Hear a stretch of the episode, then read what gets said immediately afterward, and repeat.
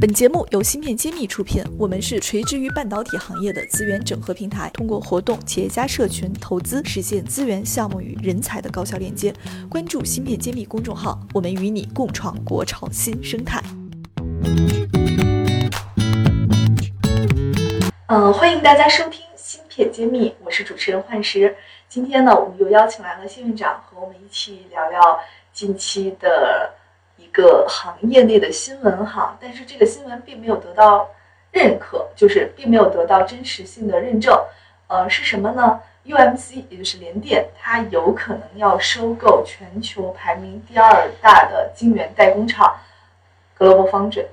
那这件事情呢，不管是不是市场的谣言，还是说是什么样的一个信息传递出来的，对于行业内的一个影响还是蛮大的。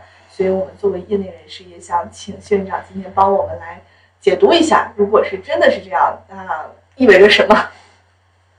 好的，呃，这个消息出来以后的业界并没有太吃惊，就是说这是预料之中的事。回到历史上，这个 Global Foundry 这个公司啊，实际上它是早最早的基础呢是新加坡的特许半导体，就原来我的老东家。嗯，然后在美国的 AMD 公司曾经是像 Intel 一样是一个 IDM 公司，也就是有自己的产品品牌，也有自己的制造生产线。他把制造生产线完全剥离出去了，和这个新加坡的这家公司合并，成为了一家 Global Foundry，就是呃代工的，变成了世界上的第二大的代工厂。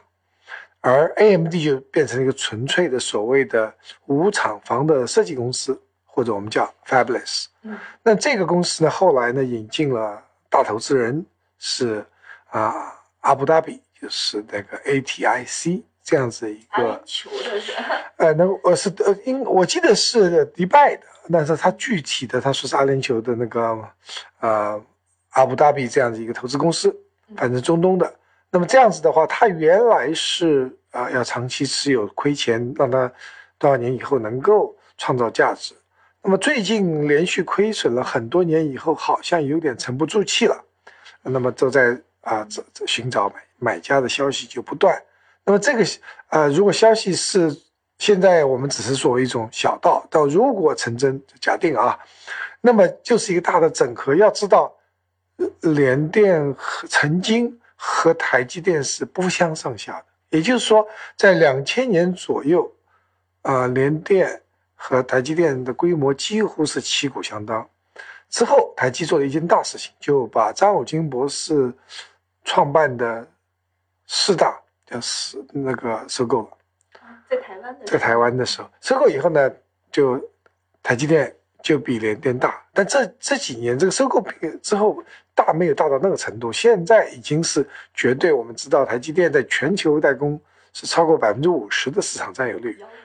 而 UMC 是不到百分之十，虽然它排名老二，但是差距很远。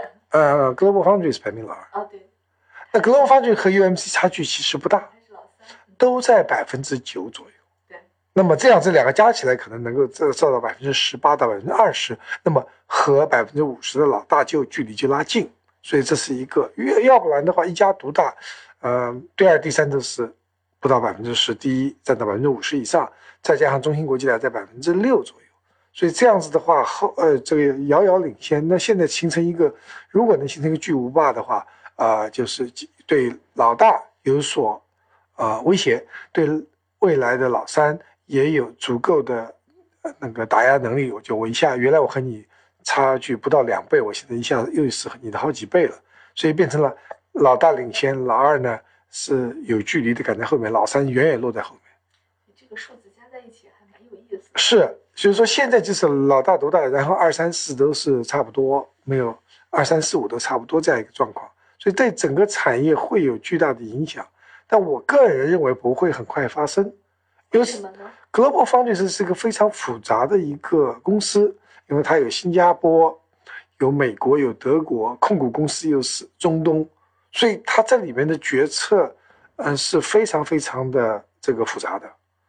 那么再说，你任何公司如果要整合这样一个公司，也是要勇气的。任何一家公司你要整要买一家公司，是就有文化冲突。那你现在同时是和一个公司拥有四种、三四种文化、三四种人种、三四个国家的地区，甚至是三个时区的人群，这能，这是真正是大家都没有这个、非非常难。还是蛮复杂的。所以我倒是觉得可能发生的是部分整合，比如说把新加坡的就并到了联电，因为新加坡还是华人的文化和联电整是比较靠谱的，而在德国的和美国的可能相要么是独立，要么是并入德国公司或者是美国公司，那样子对公司的发展可能更有利。整体收购的话，那个这个整合的难度啊，哦，太大太大了。确实，芯片揭秘栏目组现将每期音频整理成文字，并在公众号发布。想获取文字版内容，请关注公众号“茄子会”，更多精彩等着你。呃，那么如果说这个整合有了之后，也像我们之前几期讲过的一些产品形态就会很丰满，比如说有 CoMOS 分嗯分 FAT 对吧？还有这个一些物联网的产业，这个第二和第三都会比较完整的涵盖，跟台积电也会有一个比较差异的竞争。嗯，那么这个对我们中国的代工企业，这中芯国际来说是一件什么样的影响呢？我想，嗯、有利有弊。那说利的一一部分呢，就是说它未来发展就各专注，各有专攻。格罗方面前面也上次我们谈过，它放弃了七纳米技术，也就是说，UMC 本身早上原来先放弃了，所以他们两个在一起的想法是很简单，我们要走差异化道路了，我们不走台积电硬碰硬了啊。那么中芯国际也要思考未来你是什么道路。从我们现在看的消息是，中芯国际不还没有说要放弃七纳米，感觉上也不会放弃，但是他的做法是等距离赶超，也就是说，台积到七纳米了，我就到十四纳米；台积电到五纳米了，我就到这个呃十四呃这个就是十纳米。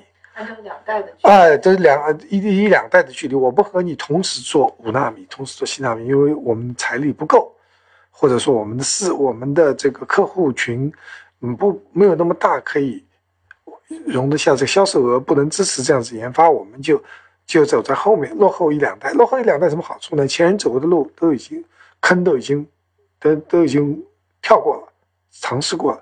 这样子的话，它的研发投入比老大研发投入要少一些。